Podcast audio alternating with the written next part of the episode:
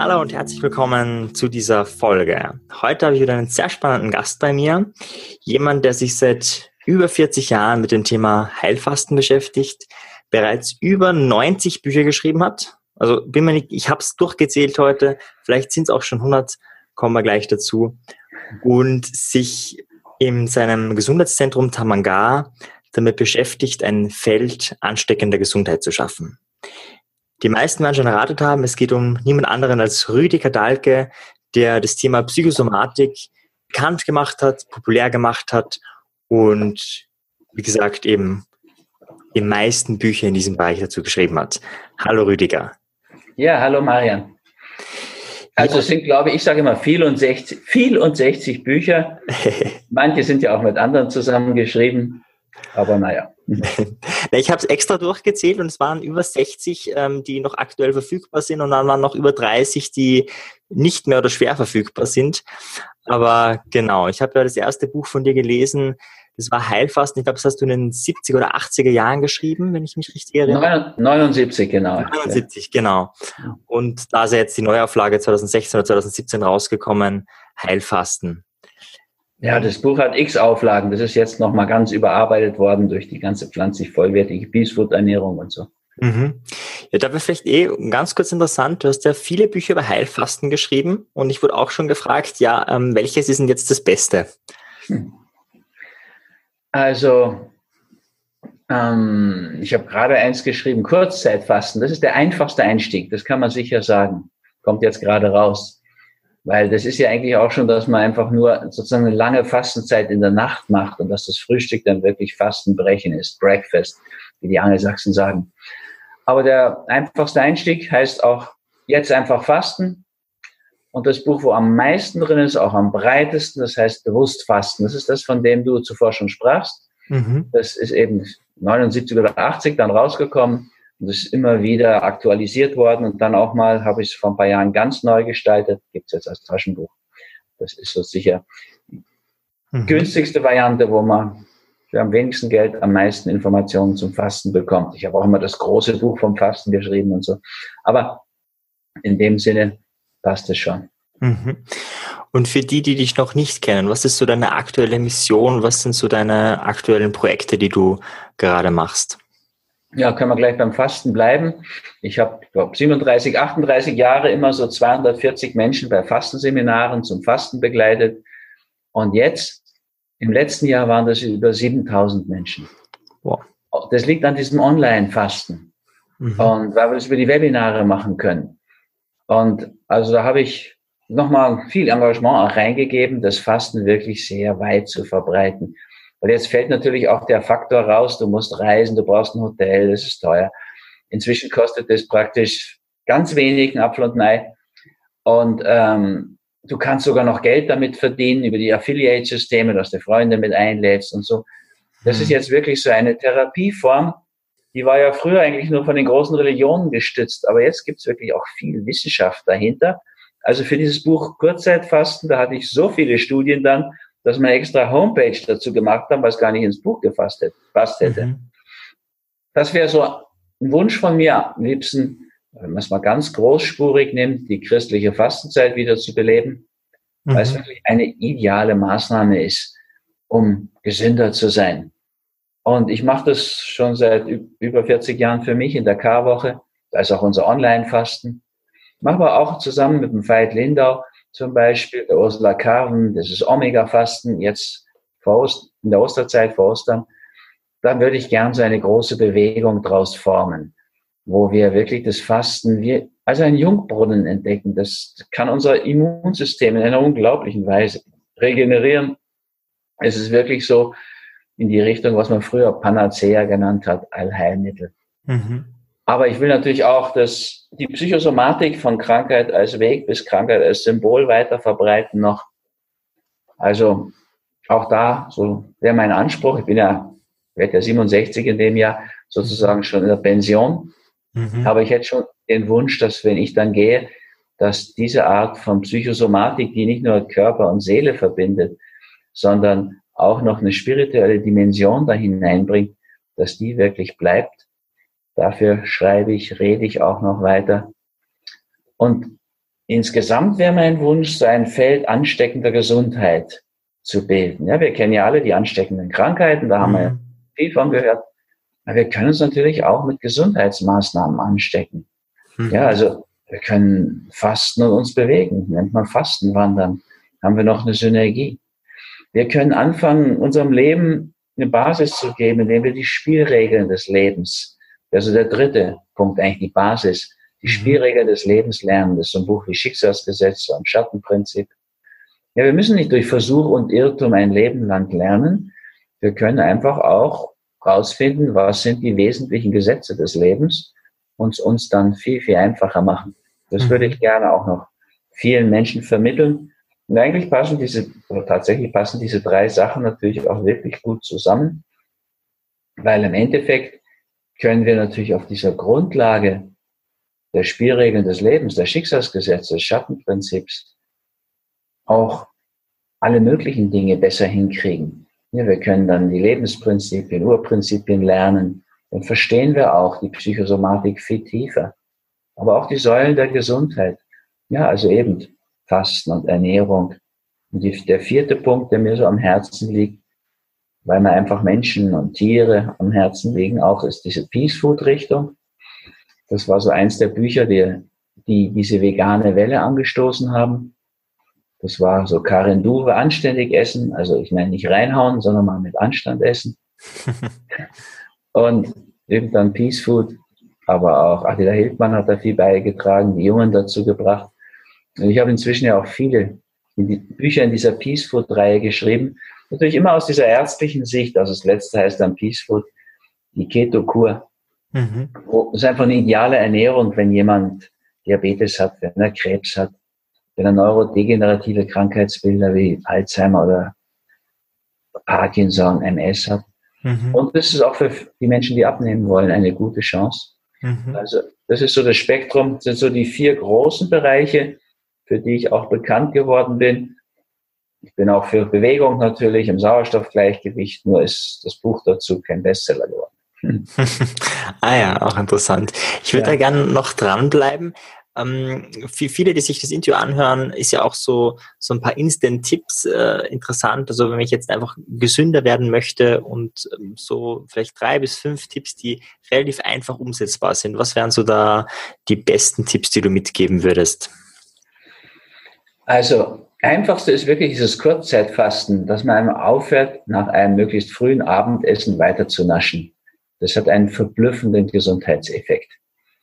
Das kann jeder machen. Also da ist jedes Wochenende gut geeignet. Man stell dir einfach vor, nächsten Samstag, du schläfst mal aus und bleibst noch ein bisschen im Bett und liest gemütlich was und isst dann einfach erst um 10 Uhr Frühstück.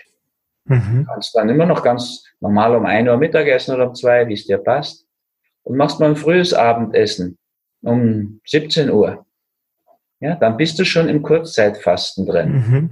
Also, also wie, wie viele Stunden muss das sein oder wie? Wenn du acht Stunden isst und 16 Stunden fastest, ist das schon eine ganz ideale Relation mhm. und halt auch schon sehr gesund.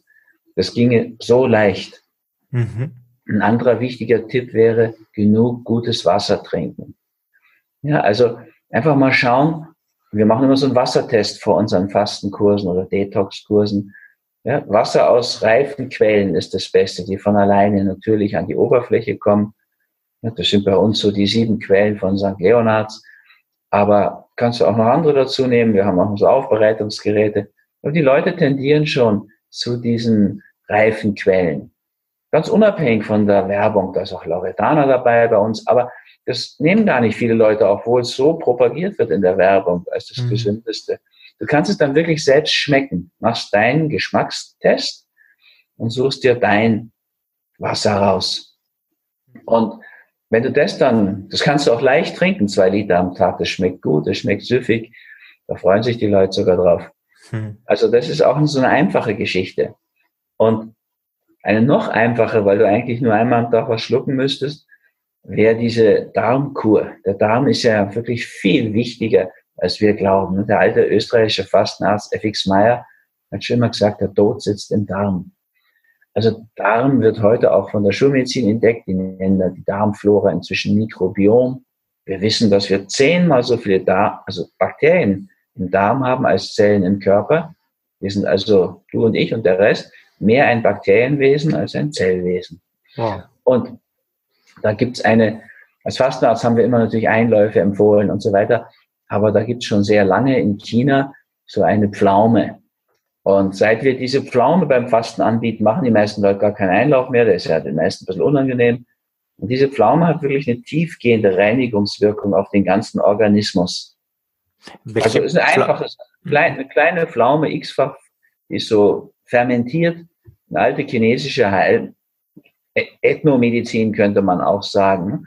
Mhm. Und die macht so eine tiefgehende Reinigung kann man sich im Heilkunde, also bei uns www.heilkundeinstitut.at, in unserem Shop kann man die sich bestellen.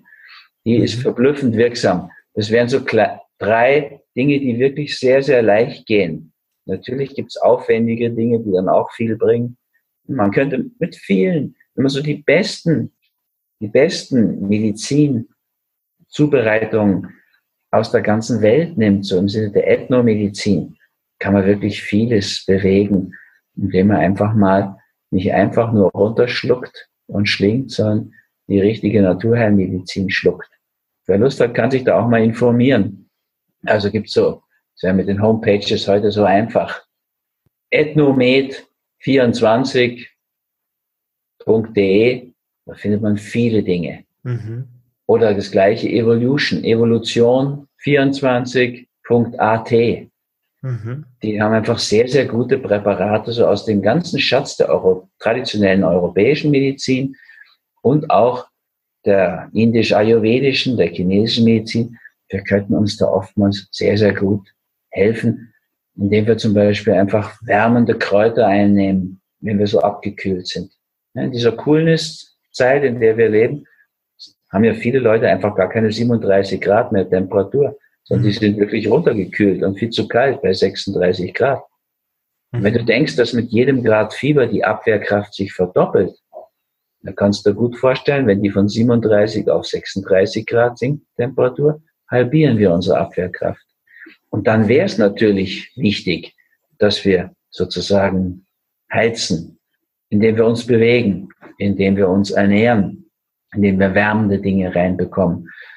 Und zum Beispiel findet sich dazu so einiges auf ethnomed24.de mhm. oder Evolution mhm. 24.at. Da kann man selbst fündig werden. Diese Medikamente sind ja auch einfach in der Benennung. Da sieht man gleich, worum es geht.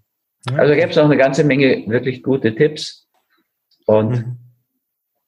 wir könnten uns mit vielem vieles leichter machen. Mhm. Also ich höre so raus, also Heilfasten auf jeden Fall wäre was, dann Bewegung, äh, gesundes Wasser, Quellwasser, was auch immer. Äh, und diese Pflaume kann man eben zum Heilfasten auch verwenden. Okay, ja. sehr schön. Und du hast ja jetzt ähm, doch, wenn man dich ja googelt, dann schon ein großes Lebenswerk geschaffen. Und jetzt wird uns ja, oder mich vor allem interessieren, wie hat denn das alles begonnen? Also als Kind wusstest du dann schon, ich werde Arzt äh, und ich möchte Menschen heilen oder beim, bei der Heilung begleiten. Oder was wolltest du als Kind werden? Also, es war ganz anders. Ich wollte als Kind Gärtner werden. Dann hat mir mein Vater erklärt, dass ich studieren werde. Und wenn ich dann Gärtner werde, werde ich auch nicht im Garten landen, sondern in irgendeinem Büro. Das hat mich gar nicht gefreut. Dann habe ich umgesattelt auf Förster, weil ich den Wald so gern mochte und immer noch mag.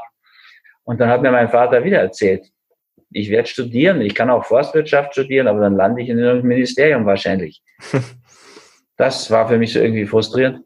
Und Medizin wollte ich nicht, weil ich aus einer Arztfamilie bin. Also mhm. Medizin, Theologie und Musik kamen gar nicht in Frage, weil das Ideal in unserer Familie war Albert Schweitzer. Mhm. So Evangelo Socialo Humano, dieses Ideal. Meine Mutter hat uns das sehr nahegebracht. Und ich bin dann eigentlich erst durch einen Studentenpfarrer, einen Freund, dann schon den Friedrich Eras, der zu mir gesagt hat, es ist auffällig, wie oft du sagst, dass du nicht Medizin, Theologie und Musik studierst. Und mit dessen Hilfe bin ich dann eigentlich drauf gekommen, dass ich eigentlich tatsächlich am liebsten doch Medizin studieren würde. Und dann habe ich das relativ kurzfristig auch entschieden und gemacht und war da auch immer sehr dankbar. Mhm. Und ja, und natürlich dann war wieder die Erwartung da, dass ich halt sehr schnell Chefarzt und Professor werde. Und das habe ich dann wenigstens enttäuscht. also meine, Medizin entwickelt für meine Patienten und mich. Mhm. Und wie ging es da los? Also jetzt so, du hast Medizin studiert, warst dann Arzt, aber man hätte ja ganz normal Arzt nehmen werden können, Impfungen machen können, äh, ganz normal Medikamente verschreiben und so 0815, du bist einen anderen Weg eingeschlagen. Woher kam das? Woher kam die Beschäftigung äh, mit, dem, mit der ganzheitlichen Medizin, sage ich mal? Also ich habe mich immer für die Geschichte der Menschen interessiert, meiner Patienten. Bis heute. Ich finde die eigene Lebensgeschichte was unglaublich Wichtiges, Zentrales. Und das, mit dem müssen wir fertig werden. Unsere Geschichte müssen wir annehmen können. Das ist mir bis heute ganz wichtig. Mhm. Und in der Klinik habe ich das erfahren, wie wenig Wert die darauf legten, dass man mit den Leuten redet. Ja, das waren dann so Sätze, die mich wirklich irritiert haben. Könnten Sie mal im Rahmen eines Ihrer längeren Gespräche eine Infusion bei der Patientin Meier auf 16 anlegen? Da sagt mir dann der Stationsarzt schon, lass das Gequatsche und mach hier mal Medizin, häng Infusionen an. Oder gedenken Sie auch in Zukunft für 18 Blutabnahmen über eine Stunde zu brauchen? Da ist die Basis, die, die Botschaft dahinter ist Blut her und nicht reden mit den Leuten. Die brauchen, die können das eh nicht verstehen. So diese Haltung. Hm. Und mich hat eigentlich das Gegenteil fasziniert.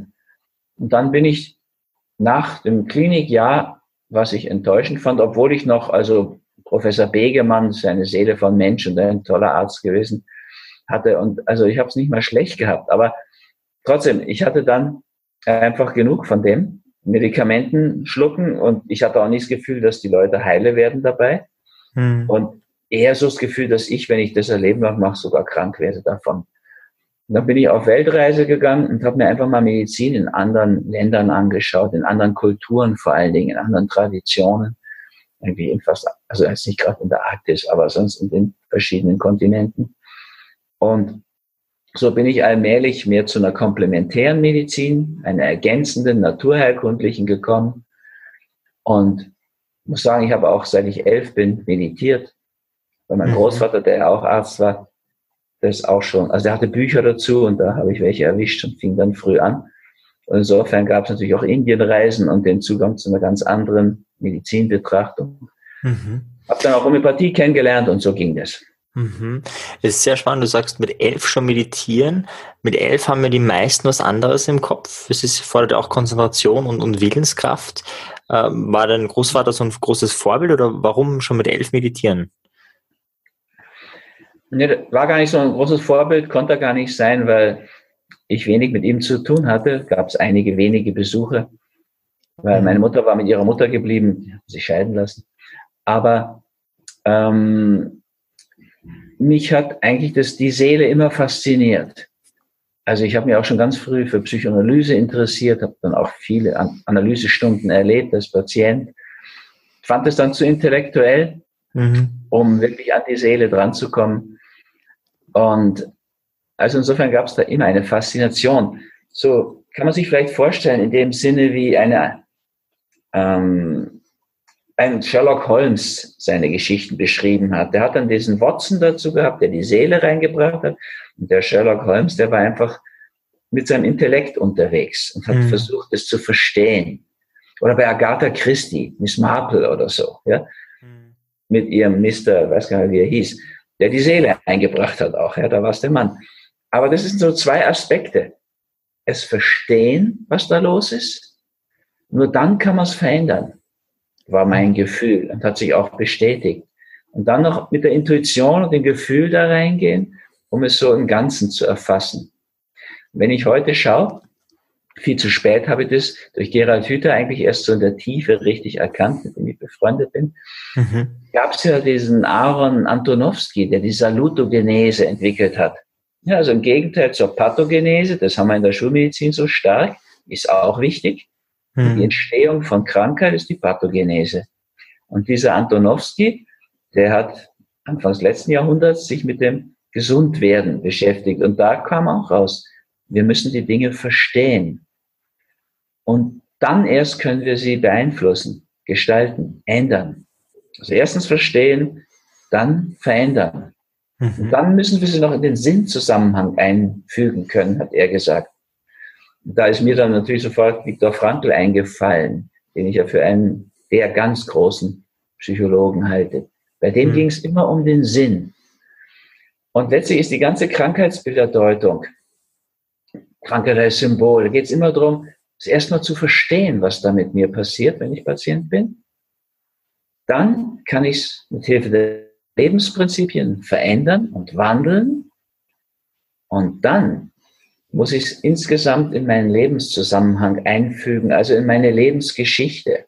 Mhm. Das ist so etwas, was wirklich heilend wirkt. So in Zusammenarbeit mit Jürgen Fliege, dem Fernsehfahrer, mit dem ich immer noch befreundet bin, ist mir das auch so klar geworden. Der hat sich immer für die Geschichte der Menschen interessiert und selbst übers Fernsehen verblüffende Besserungen bis hin zu Heilungen bewirkt. Da war ich oft in der Sendung. Also das ist so ein Schwerpunkt für mich.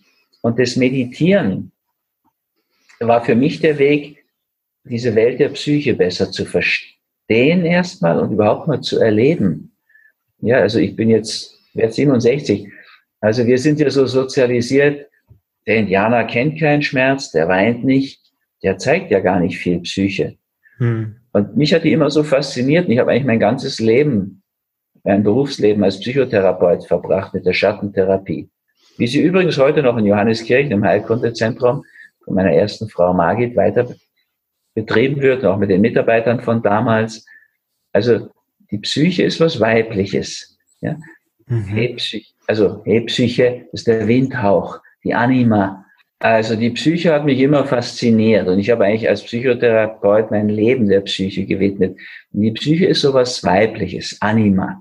Ja? Also mhm auch der Bezug zu den Tieren, Animal, sagt man ja im Angelsächsischen.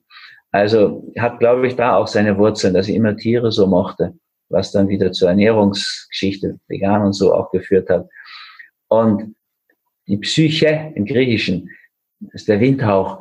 In dem Kunstmärchen Amor und Psyche, da ist die Psyche so ein urweibliches Wesen.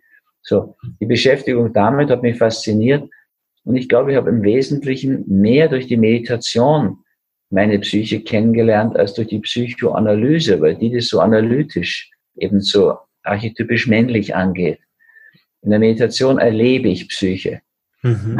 Meine nämlich. Und das hat mich schon als Elfjährigen fasziniert. Und ich habe trotzdem pubertiert. Da muss man sich nicht sorgen. Ich war dann auch Hippie und 68er. habe immer meditiert die ganze Zeit. Das war dann nicht so sehr populär, 68. Aber für die Hippies war es sehr gut. ah ja, sehr spannend. Das wäre gleich meine nächste Frage gewesen. Also wo in deinem Leben und in deiner Lebensgeschichte hm, hast du für dich vielleicht persönlich so einen Durchbruch erlebt ähm, im Bereich Persönlichkeitsentwicklung, im Bereich Bewusstwerdung? Also was hast du getan und wie hast du es getan, dass du sagst, okay, da bist du wirklich einen großen Schritt weitergekommen?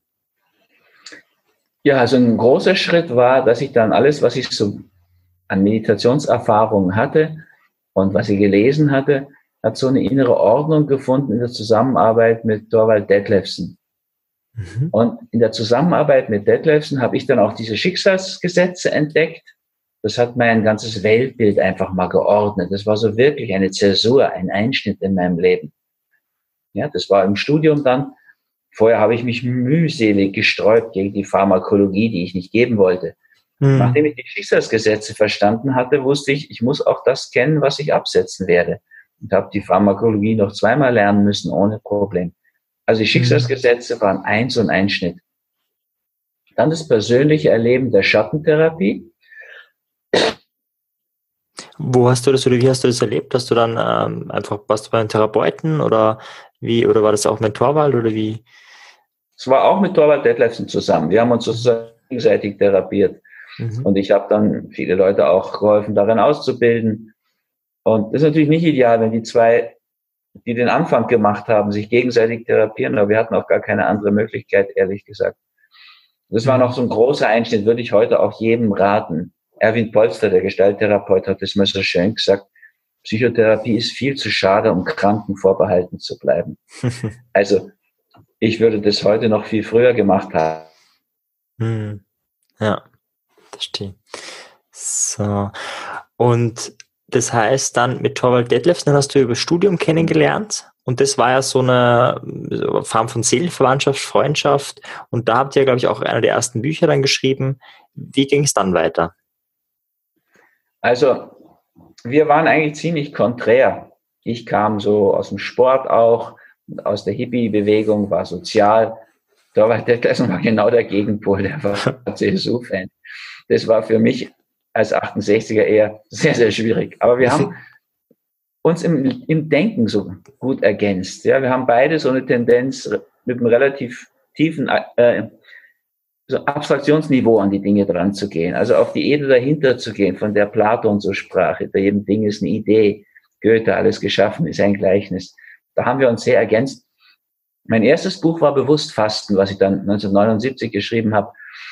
Aber auch schon angestoßen von Torvald Detlefs. Und dann haben wir Kranker als Weg, war mein drittes, wo ich mitgemacht habe, geschrieben. Da ist viel Zusammenarbeit entstanden. Ja, also das war sehr wichtig für mich, ihn zu treffen. Wir haben zwölf Jahre dann auch viel miteinander gereist, Seminare kreiert und gehalten, Buch wie Krankheit als, Symbol, äh, Krankheit als äh, Weg eben auch geschrieben. Das war schon ganz wichtig in der Zusammenarbeit mit ihm, in der Praxis habe ich auch die erste Psycho, die ersten Psychosomatik, Beratungen, Behandlungen gemacht. Auch so ein wichtiger Punkt für mich. Aber ich wollte noch sagen, der wichtigste Punkt, der wichtigste Entwicklungspunkt in meinem Leben war, glaube ich, Naomi, unsere Tochter, also Tochter von Margit und mir.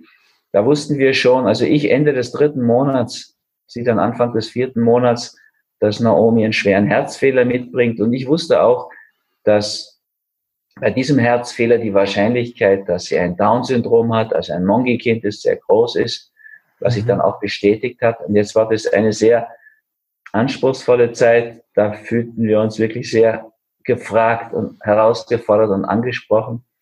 Und in der Zeit habe ich viel erlebt. So, also da musste ich wirklich so einen Schritt machen in Richtung Erwachsenwerden, mhm. die Verantwortung da übernehmen und jetzt dazu stehen, auch zu unserer Philosophie zu stehen. Natürlich haben die ganzen Kollegen zur Abtreibung geraten, weil wir es ja wussten. Wir wussten es natürlich, also wir haben keine Amniozentese machen lassen, weil wir hätten eh nicht abgetrieben. Hm. Aufgrund eben der spirituellen Philosophie und Magie ist auch sehr katholisch. Das habe ich hm. jetzt auch nicht gewollt. Ich habe auch nie eine Abtreibung gemacht oder nie eine Impfung gemacht als Arzt. Hm. Also, aber es hat uns einfach total herausgefordert. Und wie Naomi dann auf die Welt kam, blieb das ja auch eine Herausforderung. Also heute würde ich sagen, es ist unser größtes Geschenk. Das Buch, was wir gerade geschrieben haben, Margit und ich, das heißt die Hollywood-Kur, was mhm. Spielfilme über unsere Seele verraten. Mhm. Und ist so ein Stück Möglichkeit zur Eigentherapie. Das haben wir auch Naomi gewidmet. Die ist wirklich das größte Geschenk in unserem Leben und hat uns wirklich so viel beigebracht, die mir gar keine Psychotherapie beibringen konnte. Aber trotzdem bin ich auch dankbar für die Psychotherapie und auch sehr, sehr dankbar sind wir beide für Naomi und alles, was wir durch sie erfahren durften an Zuneigung und Liebe. Und ist auch so ein Gegenpol zu uns. Margit und ich sind so ziemliche Intellekttiger, die eben alles verstehen wollen, um es zu verändern, Richtung gutwärts. Und Naomi hat gar keinen messbaren IQ. Die ist einfach ganz Emotion und Gefühl hm. und hat uns wirklich reich beschenkt. Hm. Das klingt sehr schön. Und wie alt wart ihr da? War das euer erstes Kind oder? Ja, Na Naomi ist unser erstes und einziges Kind. Ich habe nur mhm. Naomi als Tochter. Und ich war fast 40 und Margit 35. Mhm. Also waren auch Späteltern. Wir sind jetzt sozusagen Eltern. Oder ich jedenfalls kann das für mich sagen. Vater und Großvater in einer Person. Die Großväter sind alle schon gegangen. Mhm. Also ja, ich meine, das war aber auch in Ordnung. Also wenn ich mit 20 ein Kind gekriegt habe, wo ich selbst noch so Kind war, das wäre auch jetzt nicht ideal gewesen. Und wenigstens mit 40 war ich dann schon so reif, dass ich auch Vater sein konnte. Mhm. Sehr schön, sehr schön. Ähm, mich würde noch interessieren, und zwar, wo würdest du so denn die größte Scheitererlebnis in deinem Leben sehen? Also wo ging es mal so richtig runter oder vielleicht hast du auch einen Moment, wo du sagst, okay, irgendwie geht's gar nicht mehr weiter. Hm, wo, wann war das und was ist da passiert? Also, wie ich das erfahren habe, dass Naomi diesen Herzfehler hat und wahrscheinlich ein Down-Syndrom hat, war das schon so ein Schlag. Ich muss mhm. sagen, Margit, Margit und ich waren beide immer Glückskinder. Wir haben es wirklich sehr gut gehabt. Also ich musste sagen, auch von meiner Familie her. Und Der erste Griff in so eine Lostrommel da beim Glückshafen vom Roten Kreuz war auch ein Hauptgewinn, erzählte meine Mutter immer. Mhm. Und dann kam wirklich das wie so ein Einschnitt. Aber da wir es so annehmen konnten, was natürlich noch viel schwieriger für Margit war, mhm. ist es auch zu einem großen Glück geworden. Und das, insofern war es gar kein Scheitern, sondern ein Beschenktwerden. Mhm. Und das andere ist, ich habe so mein, das ganze Geld, was ich so erredet und erschrieben habe, das war ja einiges durch diese Bestsellerbücher. Mhm. Da habe ich immer geträumt davon, das ideale Fasten und Meditationszentrum zu bauen mal. Und das mhm. habe ich mhm. dann auch gemacht in, mit Tamanga eben in der Südsteiermark. Das ist auch so praktisch schon mediterranes Klima. Idealer Ort, wunderschön. Da haben wir das auch wirklich ganz ideal gebaut. Mit meiner zweiten Frau. Allerdings bin ich als Hotelier sowas von ungeeignet gewesen und sie auch. Ich habe es wenigstens eingesehen. Und also als Psychotherapeut sagt man den Leuten, auch wenn es manchmal schwer ist, für die die Wahrheit einfach. Und als Hotelier muss man ihnen einfach nach dem Mund reden und alles schön reden und hat überhaupt nicht gepasst. Und mhm. insofern hat es als Hotelbetrieb geführt auch nicht funktioniert. Er hat auch gar keine Lust für Vollauslastung zu sorgen. Und das musste sich aus meiner Sicht gar nicht amortisieren. Aber da kamen dann so viele Zwänge dazu. Und zum Schluss hat dann der Arbeitsdirektor eigentlich den Anstoß gegeben. Er hat dann die Rezeption für zu niedrig befunden und also eigentümliche Dinge. Aber schließlich haben wir das wieder beenden müssen. Und mhm. das war eigentlich ein großes Scheitern auch an dem Anspruch.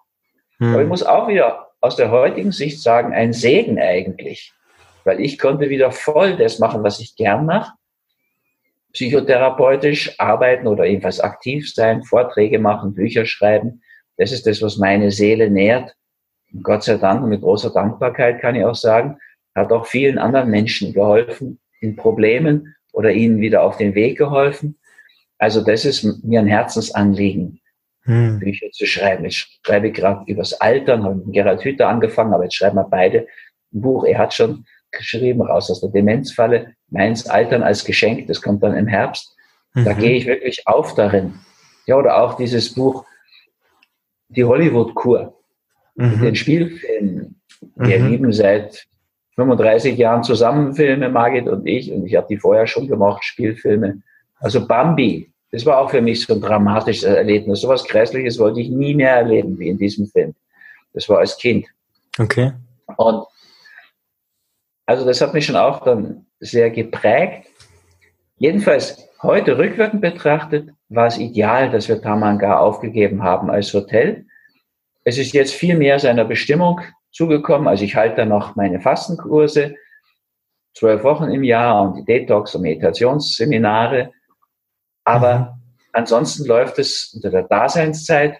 Das macht ein Freund von mir, können Leute lernen, vegan anzubauen im Garten da können Sie lernen, vegan zu kochen, was mir aus vielen Gründen, also auch ein großes Anliegen ist, nicht nur wegen Tierschutz sozusagen, dass dieses Elend mal aufhört, sondern auch eben wesentlich Menschenschutz. Das ist eine humanitäre Katastrophe, dass mhm. wir den ärmsten Ländern die Nahrung wegkaufen, um die an unsere Masttiere, in diesen Massentierzuchthäusern zu verfüttern.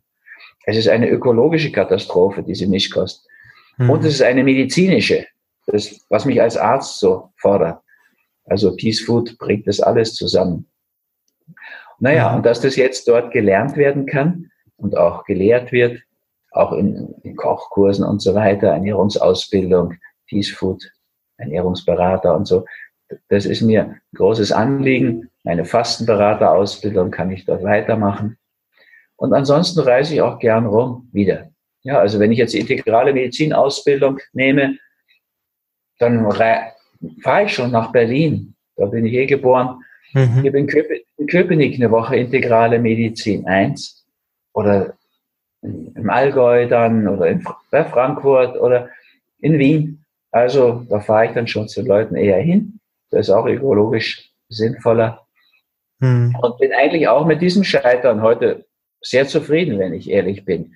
Ich kann noch ein paar so andere Dinge anführen. Ich habe mir dreimal die Gräten gebrochen, nämlich die Knochen weil ich nämlich Skifahrer, also meine Sozialisation in Bayern habe ich sozusagen als Skifahrer geschafft. Mhm. Und dann wollte ich auch Skirennfahrer werden oder bleiben. Und da hat das Schicksal mir dreimal die Greiten gebrochen. Ich war niemals schuld bei diesen hm. Unfällen, aber mhm. sonst wäre ich da nicht rausgekommen.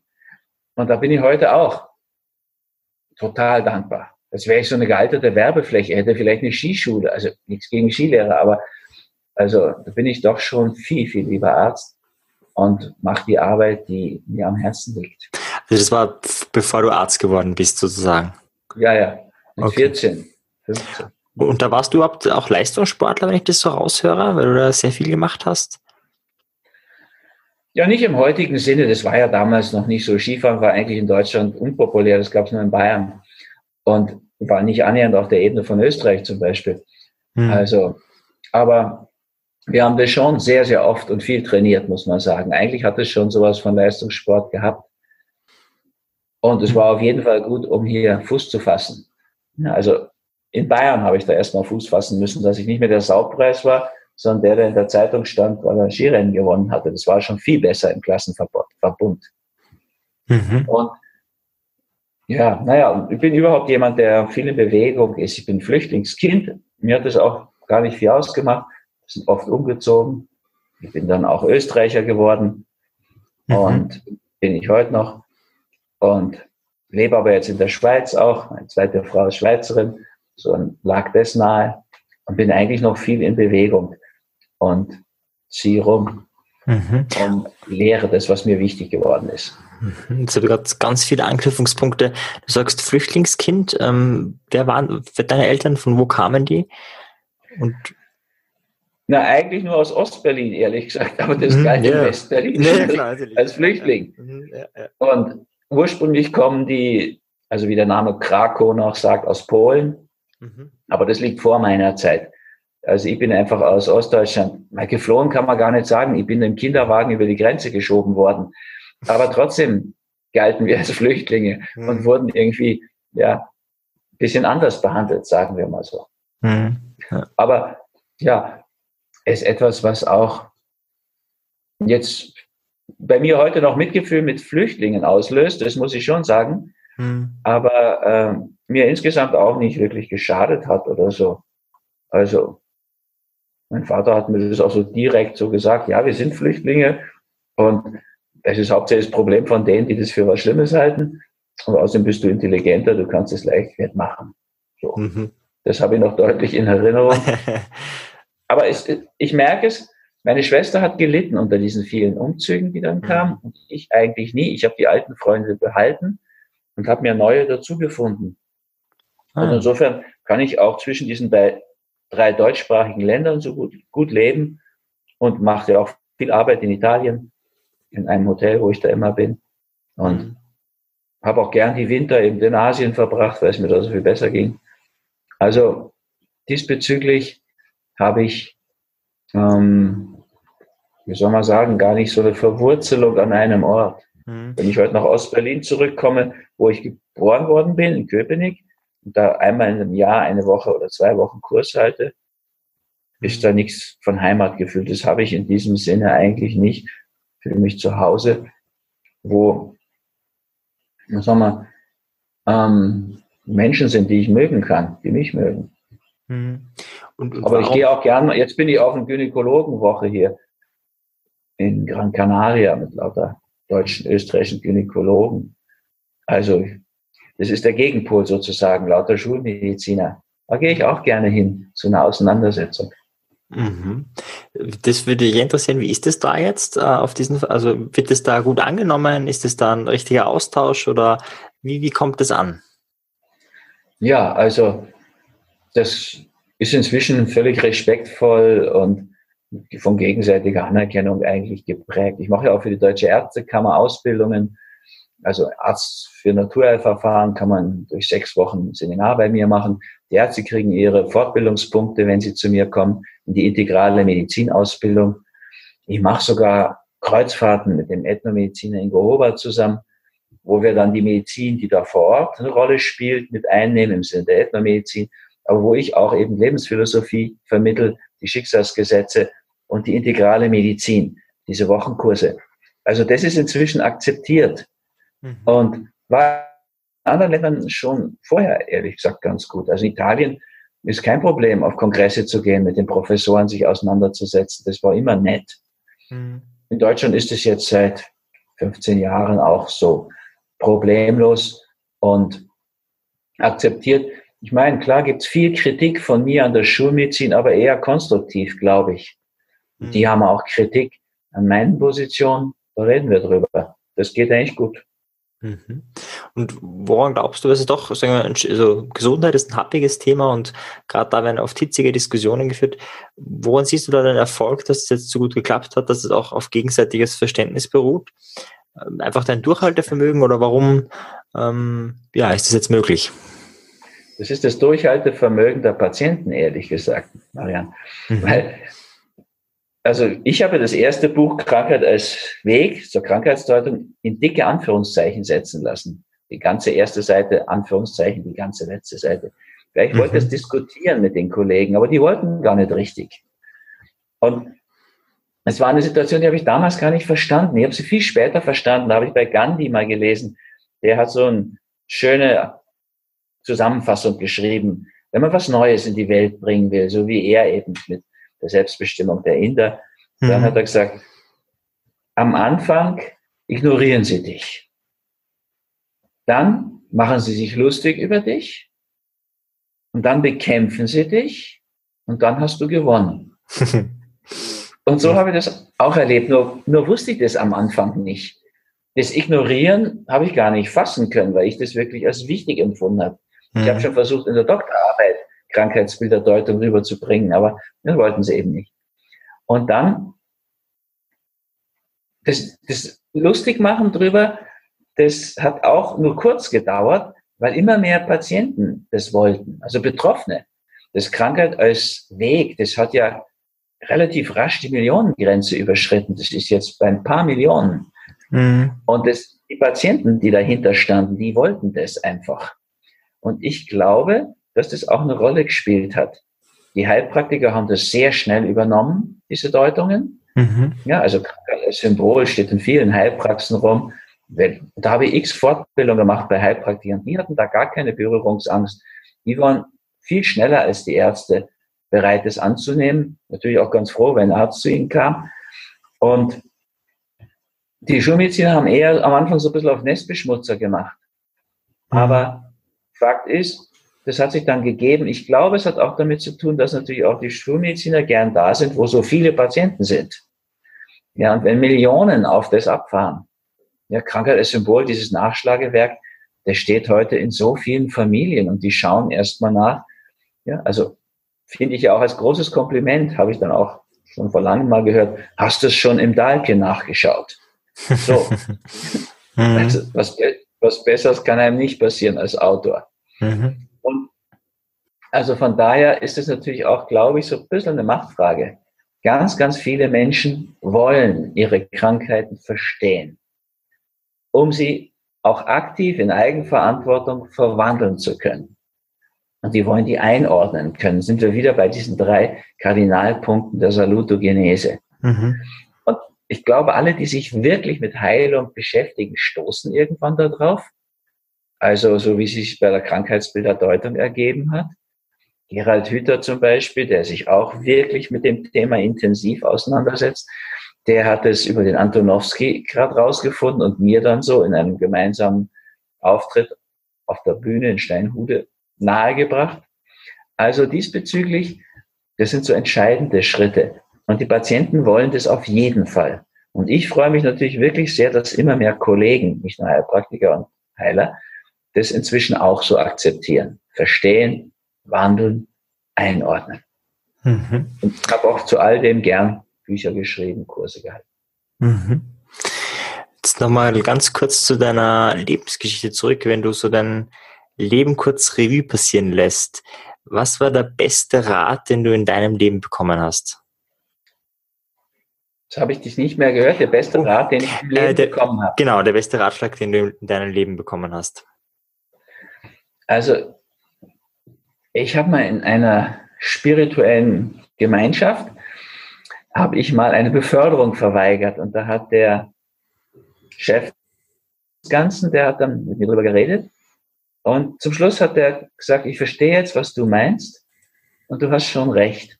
Dann hat er gesagt, wo die Freude nicht ist, ist dein Weg nicht. Und das ist mir wirklich wichtig geblieben. Wo ich keine Freude habe, da wird es nichts. Deswegen schreibe ich auch nie Bücher als Auftragsbücher. Ich muss immer mein Thema schreiben, was mich gerade bewegt. Dann macht mir das großen Spaß. Mhm.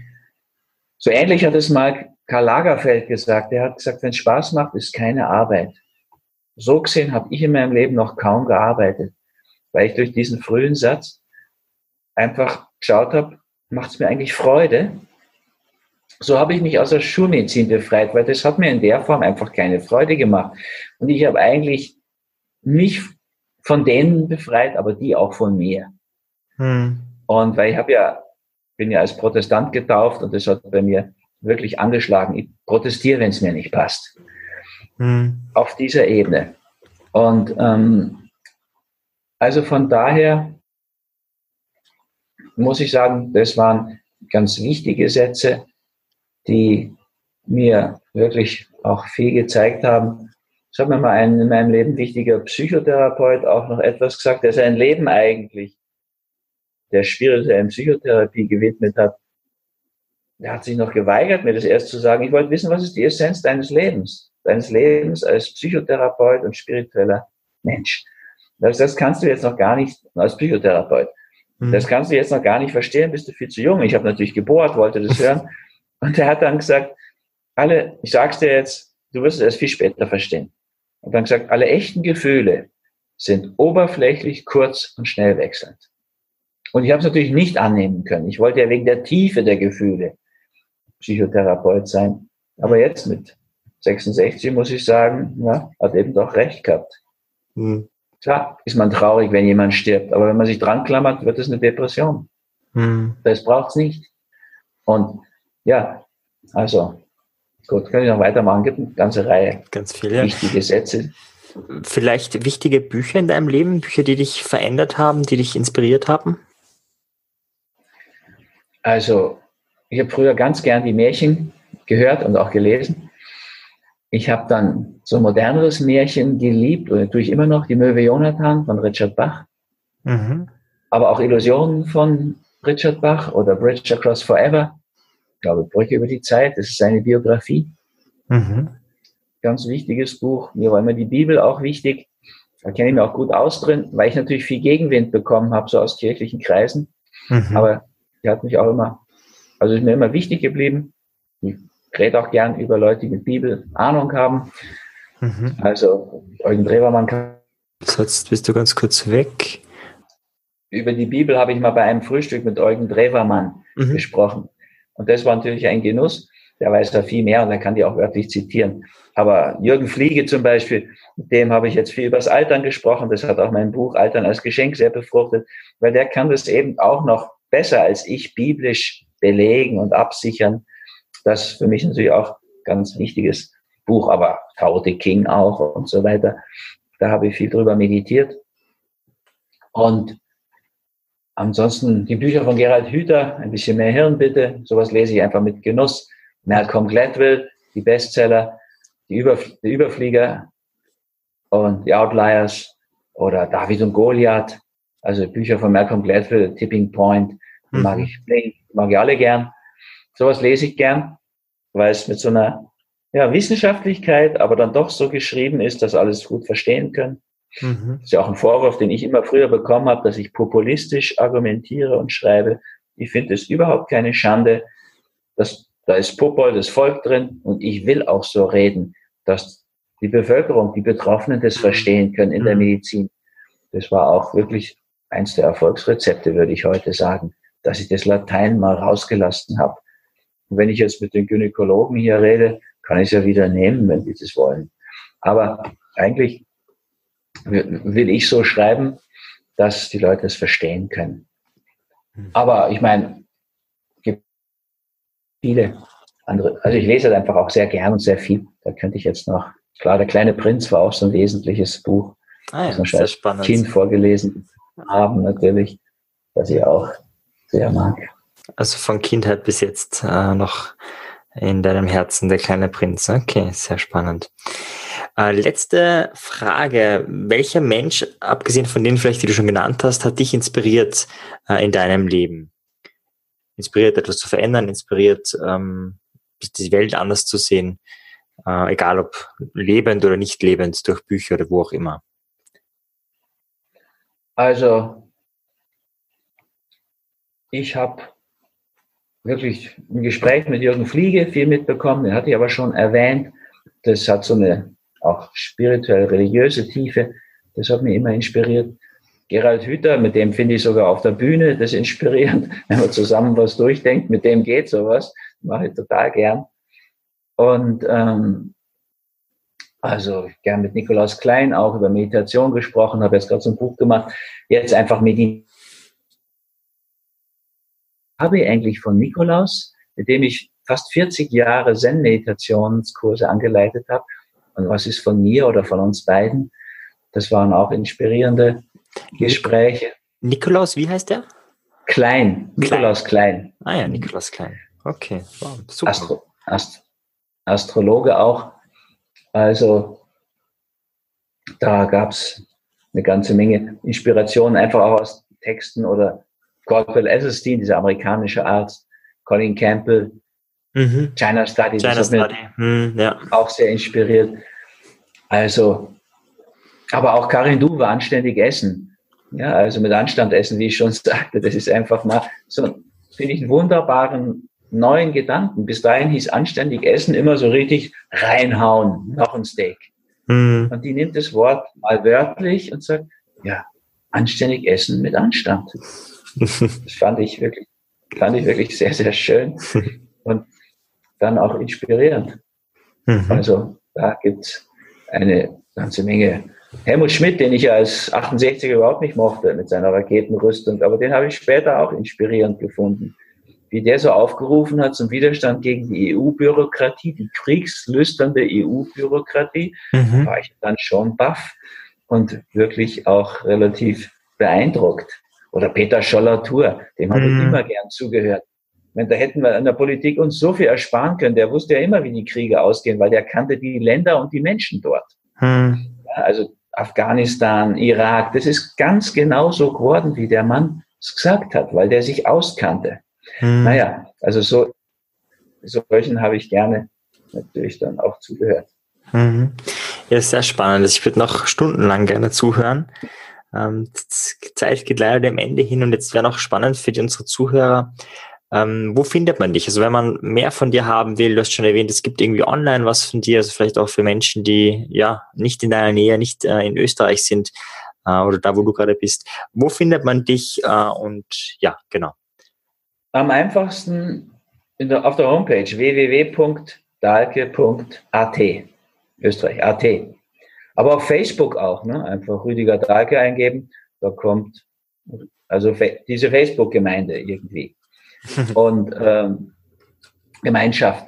Es gibt eine Lebenswandelschule, wo, da sind jetzt nur also 1500 oder so Menschen drin, aber mit denen kann ich mich noch näher auseinandersetzen. Ja, die haben, die können dann auch das Online-Fasten gratis mitmachen oder so. Solche Zusammenstöße finde ich ja sehr schön, arbeite auch gern sehr gerne im Human Trust mit. Mhm. Menschen brauchen heute so Zufluchtsorte. Ja, und da kann man sich vertrauen. Da hat man eine ähnliche Philosophie, sowohl in der Lebenswandelschule als auch im Human Trust. Und also da jetzt Online-Fasten ist in der K-Woche, kann man über die Lebenswandelschule rein. Das Omega-Fasten kann man auch über meine Homepage dann finden und so weiter. Ich werde in Facebook auch propagieren. Ja, also über das Online ist natürlich am einfachsten. Ansonsten kann man sich von uns auch Programme schicken lassen. Wir drucken für meine Generation auch noch Programme, pressen sogar noch ein paar CDs für die Damen meines Alters, die einfach nicht downloaden wollen. Aber ansonsten ist natürlich im Internet schon am gescheitsten und am besten. Mhm. Spart Papier und bringt am meisten Info. Mhm, super. Ich werde es auf jeden Fall in den Show Notes nennen, also Facebook oder eben auf dalke.at oder eben Human Trust mit ähm, Veit Lindau und Andrea Lindau zusammen und die Lebenswandelschule, dein Online-Programm. Super, vielen, vielen Dank, lieber Rüdiger. Das Letzte, was für mich noch spannend ist, ähm, ob du noch jemanden kennst, wo du sagst, hey, ähm, das wäre spannend, wenn der hier, hier interviewt werden würde. Jemand, wo, man, wo du sagst, hey, wenn die Lebensgeschichte hier ähm, ja, publik wird, hört sich jetzt vielleicht, äh, vielleicht nicht passend an, aber das wäre inspirierend für andere Menschen, für andere Zuhörer. Kennst du da jemanden? Klar, also zum Beispiel Gerald Hüther oder ähm, Veit Lindau. Mhm. Also da gäbe es natürlich Jürgen Fliege, falls er noch kommt und mit, mitmacht. Mhm. Ah ja. Da gäbe es eine ganze Menge, die, glaube ich, mit ihrer Lebensgeschichte, auch der Volker Zahn, das ist der Gynäkologieprofessor, mit dem ich mal Frauenheilkunde geschrieben habe, mhm. und mit Margit, meiner Frau. Ich meine, auch Margit, meine mhm. Frau, würde von ihrer Lebensgeschichte gut da hineinpassen, weil sie eben so eine intellektuelle Frau und Psychotherapeutin das Heilkundezentrum leitet, aber eben auch mit die Geschichte mit Naomi hat, die uns so doch beeinflusst und beeindruckt hat. Naja, also. Mhm, es eine ganze Menge, jetzt so spontan gesagt. Mhm. Super, ja, die werde ich auf jeden Fall äh, anschreiben. Mit einigen bin ich eh schon in Kontakt. Vielen, vielen Dank dir. Den, den noch ein, den Ingo Hobart könntest du auch nehmen, der diese Ethnomed 24 Geschichte da macht. Ethno, Ingo, Ingo, Dr. Ingo Hobart, das ist ein Ethnomediziner. Dr. Ingo Hobart. Mhm. ich aufgeschrieben. Auch ein spannendes Leben. Super. Ja, vielen, vielen Dank, lieber Rüdiger. Ähm, ja, in diesem Sinne, wie gesagt, ich werde alles in den Shownotes, auch die Bücher, die wir erwähnt haben, äh, verlinken und auch alle aktuellen Programme und Links sind dann in den Shownotes zu finden. Bis zum nächsten Mal. Ciao. Gern. Ciao. Und euch anderen, die ihr zuhört, natürlich auch. Ciao. Alles Gute. So, ich bin's nochmal ganz kurz. Wenn dir die Folge gefallen hat, dann gib am besten eine Bewertung ab bei iTunes. Dann sorgst du dafür, dass auch mehr andere das sehen können, dass die Wichtigkeit dieser Menschen, die hier interviewt werden, höher gesehen werden für iTunes oder wo auch immer du bewertest und dann verteilt sich das schneller und mehr Leute sehen das. Wenn du mehr zu den Folgen hören möchtest, dann like mich einfach auf Facebook oder tritt einfach der Community bei. Es gibt eine Facebook-Gruppe, die Kunst der Selbstbeeinflussung und ist alles in den Show Notes verlinkt. Auch wenn du meinen Newsletter abonnieren willst für mehr Infos, für mehr Material, dann einfach den Newsletter abonnieren. Du findest alles dafür in den Show Notes. In diesem Sinne, hab einen erfüllten Tag und bis dann. Ciao.